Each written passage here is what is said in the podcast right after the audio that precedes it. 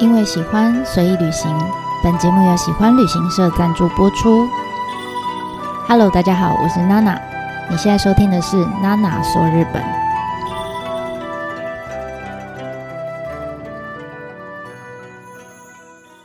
Hello，大家好，我是娜娜。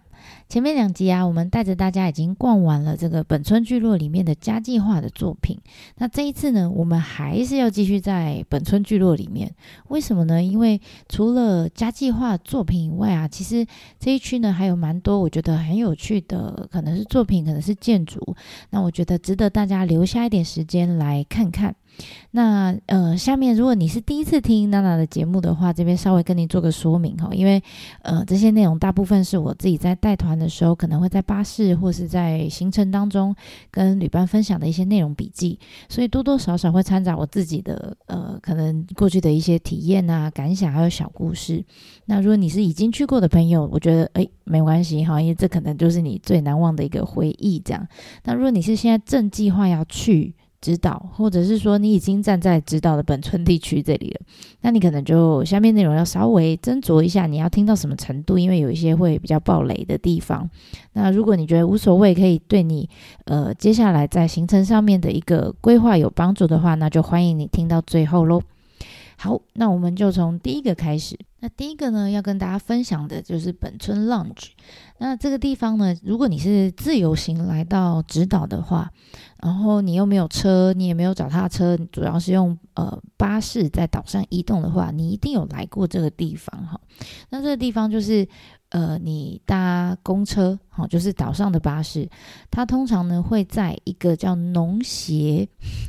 农协前这一站哈，停下来，你下车之后呢，你就会看到有一栋建筑物哈，这里呢就是本村的 Lounge。那这边本来原本是岛上的一个农协超市啊。农协就是呃有点像台湾的农会，好，农会超市那种空间。那当然后来没有用了，所以他们就请来一个呃建筑师叫西泽立卫来帮他们把这里呢改成一个家计划的像咨询中心，然后可以让大家来拿地图啊，拿一些家计划相关的资讯。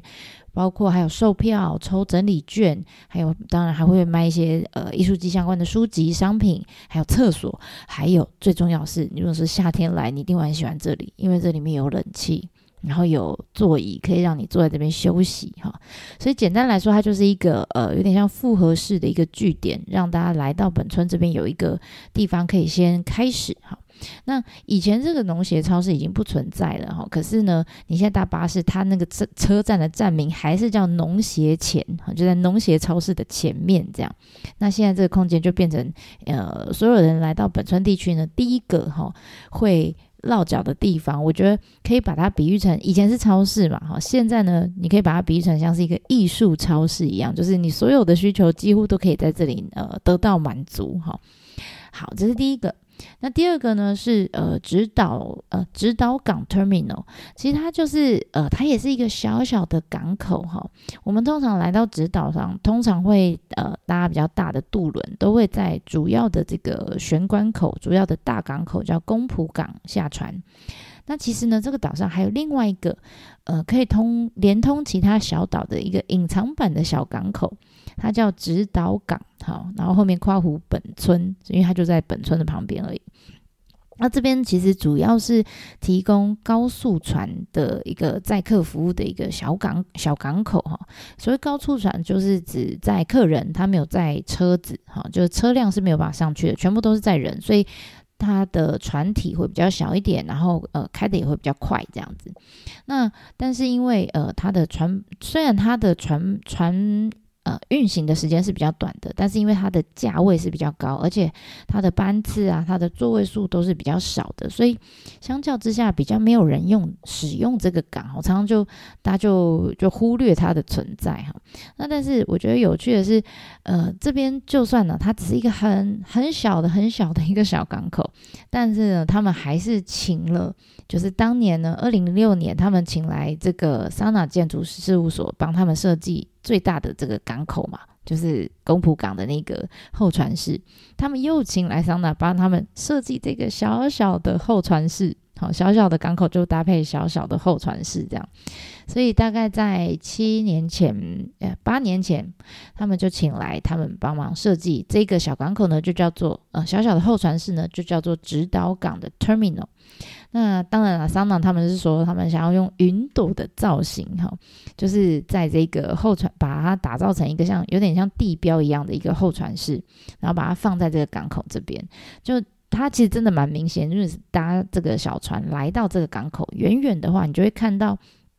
好像呃有一个有一个泡泡，有很多泡泡在那个港口那边等着你这样。那这个泡泡呢，其实他们是用那个玻璃纤维强化塑胶，哈，这专有名词，什么叫 FRP？如果你是专业的，你可以去查一下。总之呢，就是白色的像塑胶强化塑胶这样的材料，做了好几个球球，然后呢，里面是很简单的呃木头去架成的这个木结构。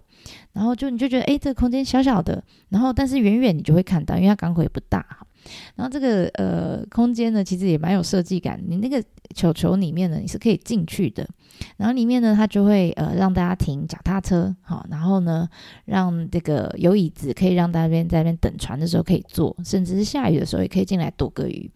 那但是我第一次看到这个作品，其实我有点期待啦，因为桑娜他们说他们这个设计是。云朵形状的屋顶，哈，就我第一次看到，我就是，嗯，就是很像一堆泡泡啊，所以后来我就是跟大家。讲到这个作品的时候，讲到这个小港口的时候，我都会说：“诶，你是要去本村泡泡那里吗？” 就是我说的就是这个小港口，而且很好玩。因为今年我去的时候，我有再去看了一下本村泡泡，你很好玩。它过了八年哈，这个泡泡本来是白色的，就随着时间过去，它就越来越黄，越来越黄哈。然后就觉得现在比较像是黄色的泡泡，已经不像云朵了。那但是即便是这样，其实还蛮多人会特别到这个港口去看它的。所以大家如果有去的话，可以稍微绕到那个港口看一下。那附带一提，我对这个本尊泡泡我会有一点印象哈，特别有印象是因为，呃，我之前曾经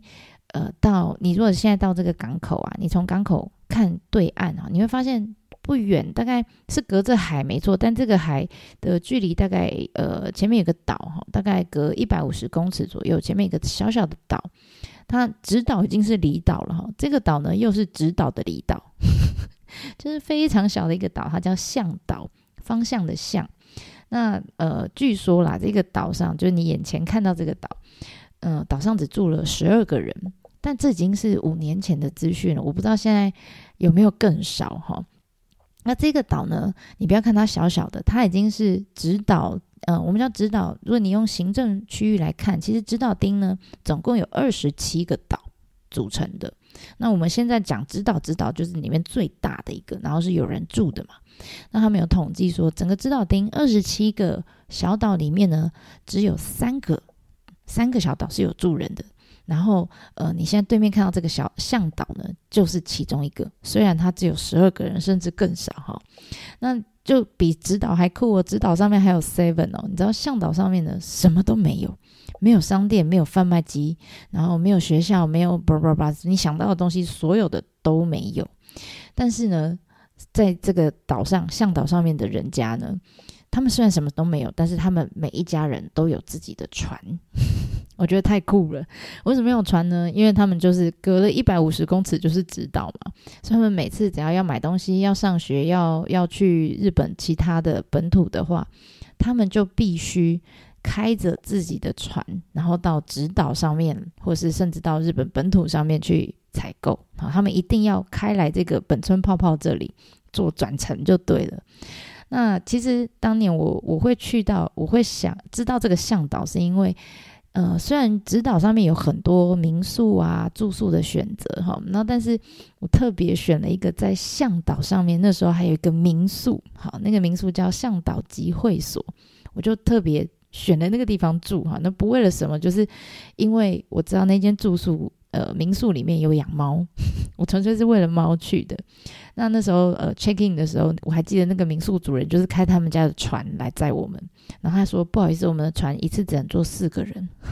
所以我们所有要去住民宿入住的这些人呢，还要分两趟，就是很快啊，五分钟就到了，但就觉得诶那个体验。蛮有趣哈，然后那时候我就是在那个本村泡泡里面等船的哈，所以这跟大家做一个分享。如果大家有兴趣想要去向导住看看的话，我不确定他应该现在好像已经暂停营业，我不知道疫情之后再重新开放哈，这是蛮有趣的一个体验，大家可以试试看，挑战看看。好，那第三个呢，要跟大家讲的是安藤博物馆哈，那这个安藤博物馆它就是一个呃藏。不是很大栋的那种博物馆，不是你想象那样，它是一个藏在民呃古民宅里面的一个清水模的，我称它为清水模基地。好，那这个呃博物馆呢，其实你在呃我们前面在讲家计划这些作品的时候，就会钻钻到巷弄里面嘛。其实你可能已经经过它，但是你没有注意到，因为它真的就是长得跟其他民宅很像。好。那当初呢，呃，安藤他就是把这一栋，其实它也是一个超过百年的一个古民宅，拿来做改建。那外观就刻意的保留跟旁边民宅一模一样的建材啦，一模一样的设计。所以你你走过去的时候，你很常就嗯就经过，以为它只是一般的、可能店家或什么的。那但是你真的想要看安藤的东西的话，你就一定要进到这个室内的空间才可以。那这个这个馆其实它在二零呃一三年开的时候，其实安藤在指导上面已经有非常多的作品了。所以呃，如果连连同这个安藤博物馆来说，那个时候安藤博物馆算他的第八个作品，在指导上面第八个作品。所以你真的认真去算的话，其实他最早最早在贝勒森之家美术馆，就是一九九二年开始哈，一直到他建这个第八个。安藤博物馆这个作品，这样算起来，他大概就是跟着贝勒森一起在指导上面走过了二十年左右。那到现在呢，已经走过了三十年了。那所以我都说，这个安藤博物馆算是他呃在指导上面历经了二十年的时候呢，重呃立下来的一个很重要的一个里程碑。所以会蛮建议大家去看一看的。那如果你真的进到这个空间，你就会发现说，诶，在室内空间之外会有一个小庭园。好，在进到房子里面之前，你会看到一个小庭园。那我建议大家可以在这个房子的庭院里面去找一下，会有一个呃圆锥状凸起来的一个玻璃。哈，大家可以先猜猜看它是干什么用的哈。因为我第一次去的时候，我以为它是呃这这一户人家这一户古民宅以前用的古井。好。那但是我先不破梗哈，大家进去看看，等下就会知道。那这个空间里面因为不能拍照哈，可是呃，我只能用我的印象 来跟大家做叙述。那我但是我还是有一些呃比较印象深刻的画面，就是我记得里面的清水模的那个墙是倾斜的，很特别，它不是直的哦，它不是像我们一般想象墙面就是垂直于地面，它是倾斜的。然后我记得还有一个是呃圆形的这个柱状的空间，圆柱形的空间这样。然后还有当然还有一个呃设计概念图，这个设计概念图就是呃现在我记得他前一阵子来的那个。呃，安藤的展里面也有展出，这个我们等一下再来说。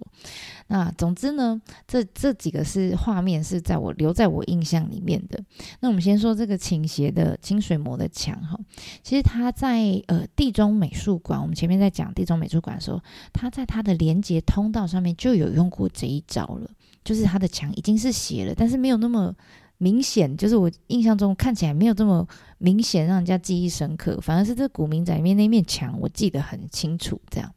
那这次跟地中美术馆里面不太一样的是，他把这个墙放到古民宅里面。因为地中美术馆盖的时候，算是把那一块挖空，然后你想要怎么设计，你想要怎么建造都可以，最后再把土埋回来嘛。那这边不一样，这边是你的古民宅不能破坏掉啊，所以他们等于是呃屋顶有打开没错，但是墙啊旁边的都在，他们施工难度是比较高的。然后呢，同时这个空间也比较小哈，所以呃，安藤为了把这个降低这个混凝土的清水混凝土墙面给人家很大的那个压迫感，所以他就把那个厚度啊，墙的厚度从原本大概设计是二十五公分，他就把它减少到十八公分。那这个厚度变薄了，其实是也是增加这个施工难度这样子。那我相信曾经呃去过安藤的建筑的这些作品的朋友，应该。多多少少都有用手去碰过它的这些建筑的墙面哈，它对这个清水模的表面的光滑程度是要求非常高的。那这样子呃，你要做到这么非常光滑的程度呢，其实是在你灌浆过程中非常呃要小心注意的，因为只要有任何的空气在呃灌浆的过程里面跑出来的话，有它最后就会变成一个洞洞，就是在表面上面就会有一个孔洞，所以啊。只要呵呵 据说啦，只要有跑出这些洞来，安藤就会北送，他就会把整面墙打掉重做这样子。所以这个施工难度真的是非常高哈，那必须靠着这个团队，就是整个施工团队非常有细心、有耐心，慢慢来，然后一边灌一边敲那个膜，这样子那空让那个空气跑出来，这样最后做出来的表面才会这么光滑的完美。那更何况这个是一般的墙哈，如果这个墙又有倾斜角度的话。这个工呃施工难度又会更难，这样子。那有人就会说，那为什么安藤忠雄不干脆我就设计垂直的墙就好？为什么要找人家麻烦呢？啊，那当然了，因为他是个光影大师嘛，他设计成这样倾斜角度是有原因的，因为他希望，因为房子里面比较暗嘛。然后又放了这么多清水混凝土的这个墙的话，其实会让人觉得很暗，所以他刻意在旁边有打开了一圈，哈，就是让光线可以射进来。然后射进来之后呢，打到这个墙面上，它又可以做一个呃反射到室内每一个角落去，这样。所以即便是你进到这个空间，甚至是往地下室走，哈，你都会看到，哎，到处都会有光线，你就不会觉得很阴暗的感觉。那尤其是我刚刚说那个圆柱空间在哪里呢？你进到室内以后，记得你就是往地下走，而且那个我记得往地下室那个通道非常窄啊，就是大概就是一个人可以通过的的的宽度。那进去之前，其实我有点嗯，这是要去哪里？有点怕怕的。但真的进到那个空间，你就发现哦，原来它是一个圆柱体，然后你站在里面，就觉得哎，脸很亮。那这时候你抬头看看，你就会发现。哦，原来这光线来源是是是哪里呢？就是我们刚刚在门口，请大家看一下，有一个圆锥状的这个凸起来的玻璃，哈，就是从那里进来的。我觉得设计蛮有趣的，就我到现在还有那个画面，还还还留在我脑袋里面。好，然后最后呢，我觉得有趣，就是让我很印象比较深刻，就是那那个设计概念图，我们刚刚讲的那个中之岛的一个，嗯，它其实就是它叫都市蛋啊。这个图是什么呢？为什么一张图让我印象这么深刻？因为后来我在 几乎只要是看安藤的展，这张图一定会出现。那这个中之岛在哪里？就是在大阪。你如果去过大阪的，有一个呃，它算是一个河上面的一个小岛哈。然后这个岛上面呢，就很多像以前的银行啊等等那种比较很多重要的这个政府机关、图书馆什么都在上面。那上面有一栋就叫大阪市的中央公会堂。那这个这个建筑当然后来慢慢老旧了哈，所以他们呢就想要把它做个古迹保存跟更新这样子。那当初呢，没有人邀请邀请安藤忠雄，可是呢，安藤忠雄很有趣，他就自己提出了一个提案哈，他就 画了一张图，然后那张图上面他就是把呃这个公会堂的外外观这些墙全部都保留下来，但是呢，他在室内他想要放出放进去一颗这个清水模的巨蛋。超大一颗蛋这样子，那里面他想要做，简单简单说就是他想要做一个椭椭椭圆形的这个清水混凝土的空间这样子。那当然，他意思是说，他想要把大阪的这个记忆，就是镶到这个呃中中之岛公会堂的里面，算是结合过去与现在，然后包括它的外观也是，外观是过去，里面呢是现在，哈，就是建材也是过去与现在这样子做一个呼应这样。但 anyway，他的这个构想呢，后来是没有完成的，好，也是没有完成的。那这个图啊，我会有印象，是因为我第一次看到这张图就是在这里。然后呢，他为什么放在这里？其实我觉得他有点刻意，他就是要告诉大家说，你看，我中指导工会堂我没有成功哈，但是呢，我现在在指导这里，我成功了。你看它，我们刚刚说外观是古民宅嘛，原来的样子。但里面呢，它虽然不是放蛋，但它里面真的把清水混凝土的东西给放进去了。然后再加上原本的建建材是有木头，它现在是用清水模，它等于是一样，也是一个呼应现在跟呃过去这样子。所以 我一直觉得啦，他只要有一天，至少只要有一天没有把那个蛋放到工会堂里面，他就会一直用各式各样的方式来满足他的心愿。包括后来我在各大只要是安藤的展里面，一定会看到这张图。甚至我去到中 那个中央工会堂里面，我真的去到工会堂里面现在的样子，里面也当然里面是保保存以前留下来的这些格局，但是呢，他真的有放也放了一张安藤当初这个巨蛋的设计图。那我记得我今年去到安藤展的时候，就看到一个。呃，他的最近真的做出来的作品喽，好，真的做出来的作品，在法国的一个证券交易所去去改成的一个美术馆。那我就看到模型啦，我当然没有真的去到法国，我是看到模型。然后我看到模型的时候，一样，我就又想到中央工会堂这一颗巨蛋，我心里就在想说啊，原来你看这个安藤，他大概从三十年前，他当初画这张设计图已经是三十年前，三十年前他。一直想着要把蛋塞到工会堂里面，到现在他还在想把这个蛋塞到各式各样的旧的建筑里面哈，我就觉得嗯，好像不管是艺术家或建筑师，他们好像对自己的执着都都有非常执着的一面哈。当然，你你现在都还一直看得到，我想他应该不会死心，在他完成他的梦想以前。好，这个是安藤的这个博物馆。好。然后最后呢，呃，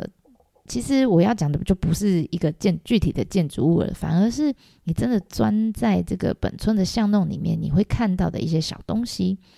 因为我们之前有曾经提过，就是在呃贝勒森集团，他们曾经透过各式各样的方式，包括家计划，我们前一趟讲的，还有更早以前的，我们也有讲稍微讲到的，呃，叫 The Standard 展，哈，在二零零一年。推动的一个整个本村地区，甚至整个指导的这个艺术活动。那当时我们说，一九九七年的家计划也好，或是二零零一年的的 Standard 展也好，其实当时的指导居民其实搞不太清楚他们在干嘛，他们是在一种很。出于一种很莫名其妙，但是又很好奇的这种心态，就就就被邀请说：“哎，你们要不要一起来参与我们的活动啊？”像我们之前讲到那个角屋，有没有？就艺术家就邀请他们来设计那个灯的那个呃 LED 灯的这个频率。总之呢，他们就也是好奇啦，就想说：“哎，好啊，那我们来玩玩看好了，看你们到底在避什么棒这样子。”那总之呢，他们就用不同的程度，可能参加了各式各样的活动，然后也开始因为有这些活动，有一些呃外国人或是都市人来到这个岛上，那所以呢，就呃或多或少都会有跟这些外地人有一些互动。那但是有趣的是，你知道这些活动结束了之后，就你会以为所有的事情都结束了吗？并没有，这些岛民就是这些活动好像在他们心里面留下了一个呃要怎么样？种子嘛，或者是说好像扰动了他们的这个呃原本的心态，你就会发现，诶，这些互动哈，当时因为这些活动产生的互动或是经验也好，开始慢慢开始扩散哈，在他们心里面开始扩散，因为他们可能在过程当中得到了一些外国人或者是外地人的一些呃肯定，他们就会发现说，哦。原来他们就回家看看自己的灶啦，看看自己家里车库里面的东西，他们就发现说：“哦，其实我日常生活中这些东西，对外外地人来说是这么有趣的。”所以他们就开始更珍惜他们现在日常使用到的这些东西，甚至呢，原本呃本来没有人要来嘛，所以家里也不太整理，他们就发现哦，之后会办活动哦，那我们这个小庭园开始把它种种花草，把它修剪一下，整理好。甚至呢，有些人自己就在自己的围墙上面做起小南瓜啦，或者是挂一些很漂亮的画啦，等等，开始装点自己的家园。那可能是，嗯，我觉得这些指导上面的岛民哈、哦，他们本来也是，呃，你知道，他们本来就不是岛上的人，他们也是外地，最早最早的祖先也是外地来的，所以你知道，这种就是，呃，外地愿意。到外地去闯荡的这些呃，我们都说开拓者哈，他们的基因其实本来就会有比较充满好奇心，然后也比较不害怕。所以你知道，相相较于其他这些呃濑户内海的岛上的岛民来说，我觉得直岛上面的人更更容易哈，更快速的可以接受或是包容这些外来的新的事物，甚至他们是主动有好奇的。所以你就发现说啊，这些活动结束之后很好玩哦。呃，除了自己的家家开始有一些呃打扮得比较好看之外，比较漂亮之外，他们就开始有一些创意出来了。譬如说，呃，把那个塑胶球做成小青蛙，然后有些有些人在墙壁上面开始作画，然后甚至有租车公司就把车子搞成像南瓜的样子，然后公车的上面的图案呢也是南瓜的点点这样，然后很好玩，就是我觉得他们呃有一个默契，就是岛民之间有一个默契，就是他们只要走在街上，赫然忽然看到一些，哎，他们觉得莫名其妙或是不太可以理解的事情的时候。这些老阿公、老阿妈就会，哎呦，你看黑黑黑是什么啊？哎呦，我嘛不知呢。那另外一个阿妈就会跑出来说：“哎，你唔捌啦，嘿，艺术啦，阿斗阿斗。”他们就说这是艺术啦，懂吗？只要呢，他们之后啊，只要看到他们不懂的、无法理解的事情，他们就会互相有点开。半开玩笑啦，就说啊，这艺术啦，你唔捌啦，这样子哈，这样子的风气就慢慢在指导上面呃拓展开来，所以我还蛮建议大家走在巷弄里面的时候，诶，可以仔细看看每一个名家，不是只有家计划的呃区域或是作品点，是巷弄里面有很多很小的一个我觉得很幽默的作品哈，大家都可以去找找看。好，然后最后最后，我觉得还有一个有趣的是，呃，因为你知道公公共空间跟他们自己住的地方的这些私人空间之之间的界限，在办活动的时候，必须还是要小心处理的，要不然就会常常发生一些冲突嘛。如果没有拿捏好，比如说有观光客来就，就诶。他以为这个庭园是可以进去看的，结果没有想到他用的很漂亮，没错，但是岛民他并没有要开放给大家看，那常常就会有些误会产生哈。所以当初呢，他们在呃最早期在办家计划也好，或是的 Standard 展的时候，嗯、那个秋元先生就想了一个方法。他就邀请了一位呃做草木染的染布染织家，他在呃他是冈山县的人哈，他在自己的冈山县的这个呃故乡的时候，他本来是在东京工作啦，因为他妈妈生病，所以他就回到他自己的故乡。就是冈山县，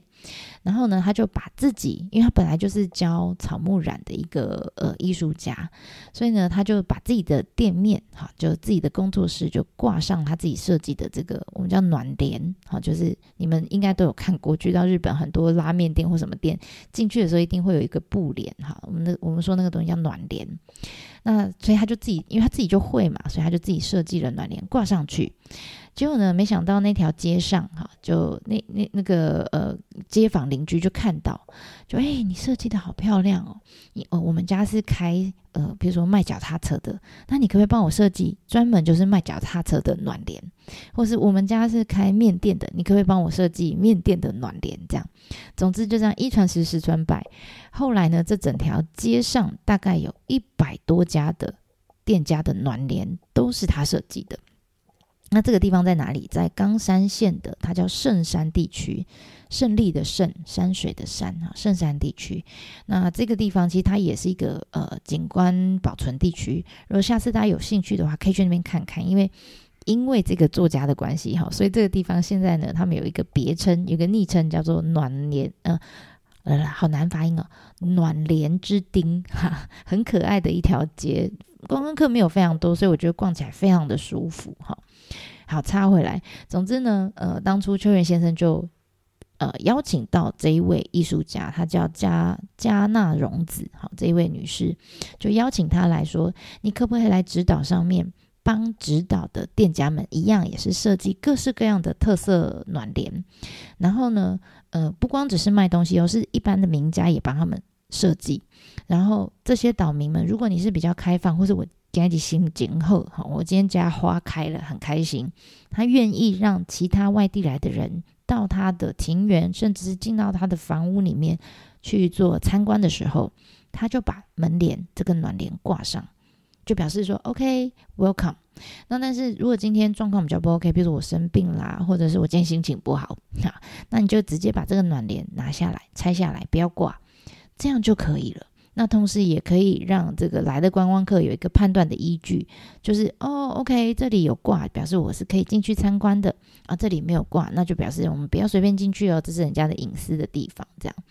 那所以我觉得这样的方式很聪明哈，他就提供了岛民说，你可以自己决定你要要不要参与这次的活动，然后或是你要参与到什么程度哈。所以这样子的这个暖帘，我们叫暖帘艺术吧哈。慢慢就在也在直岛呢，开始长出来了。